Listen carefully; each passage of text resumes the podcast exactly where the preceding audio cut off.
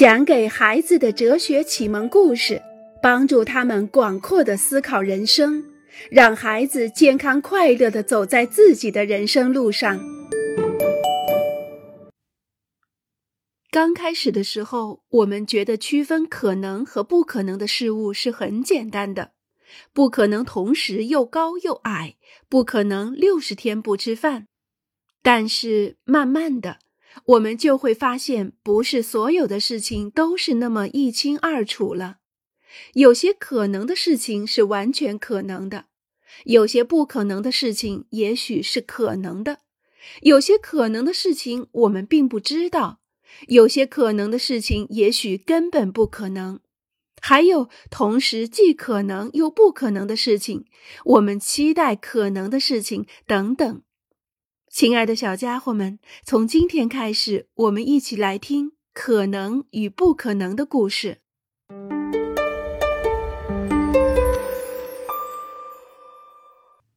假如你没有错过那趟火车呢？爸爸，如果你没有错过那趟火车，那将会发生什么呢？你又想要我重复这个故事？告诉我嘛！如果那一天你没有错过火车，如果是那样的话，我就不会遇到你的妈妈。那么，也许你会在另一天遇上她。绝对没有这种可能，因为第二天她就要去中国和她的未婚夫相聚了。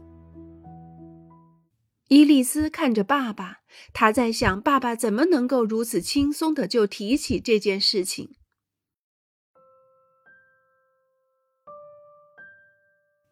那么这件事情究竟是怎样发生的呢？是这样的，由于错过了我那趟火车，我只能乘坐下一班。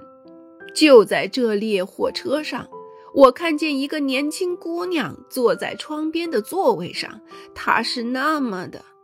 哦，不是这个，伊丽丝打断爸爸的话，这个你已经讲过一百遍了。我想知道的是，当时你为什么没赶上火车？我们出去旅行的时候，你总是会提前两个小时的呀。没错，而且我相信这是我一生中第一次，也是最后一次错过火车。所有的这些都是因为那一天我是开车去火车站，而不是像往常那样乘地铁去的。为什么呢？因为我要和一个朋友一起走，他的脚趾受伤了，不能走路。我们开车出发才两分钟，天就开始下雨了，而且是倾盆大雨。街道很快就变成了小河，所有人都没法继续向前了。最后，我们终于到了火车站，可是火车已经开走很久了，我们就只好等下一班车。然后在下一班车里，妈妈出现了。是的，就在八十七号座位上。你看看，我竟然还记得他的座位号。可是，爸爸，如果你没有错过火车，我我就……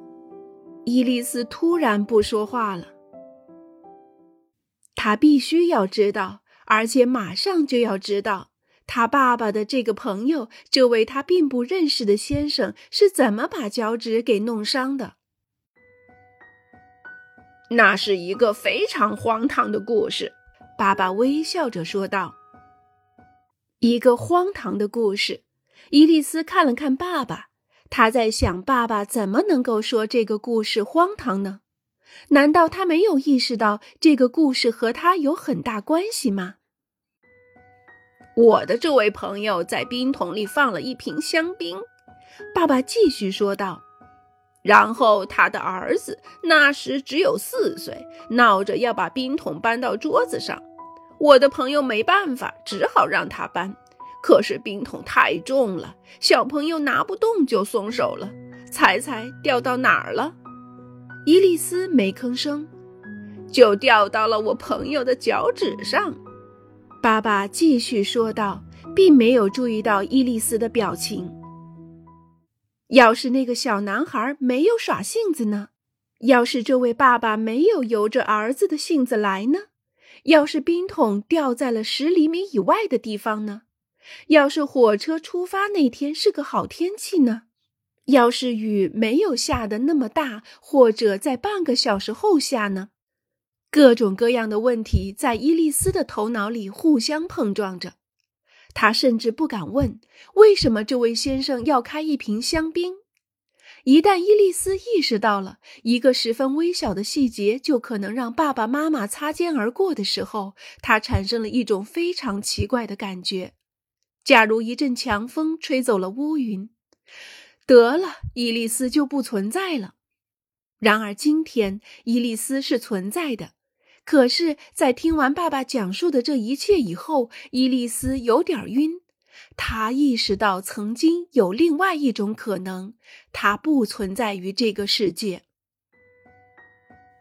不管怎么说，这是一个美丽的故事。伊丽丝微笑着说道。她还在想，如果妈妈当时坐在七十八号座位上，又会发生什么呢？如果售票员卖给伊丽丝妈妈的火车票是七十八号，而不是八十七号，它就不存在了。想到这儿，这真是觉得不可思议。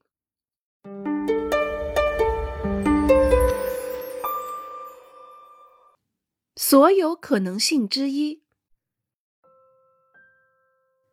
昨天地铁被困在两个地铁站之间长达一个小时。为了打发时间，旅客和他的邻座聊了起来。你们能猜得到吗？这个人竟然是他梦想着去工作的那个饭店的经理。他下个星期一就可以去这家饭店的厨房试工了。另一种可能，地铁没有被困在两站之间，旅客并没有同他的邻座聊天。你永远都猜不到，路易斯中了六合彩的大奖，得了三千万欧元的奖金。另一种可能性，这个星期路易斯忘了买彩票，很遗憾，中奖的正是他一直买的那个号码。他走在布拉萨尔大街的人行道上。突然，灾难降临，一个花盆从十三楼掉下来，砸到了他的脑袋上，他当场就死掉了。另一种可能，花盆掉了下来，不过在他前面两厘米的地方。一切遇到的事情、发生的事情、真实的事情，都是由一种可能性变成了现实。而且，这种可能性是许许多多的可能性之一。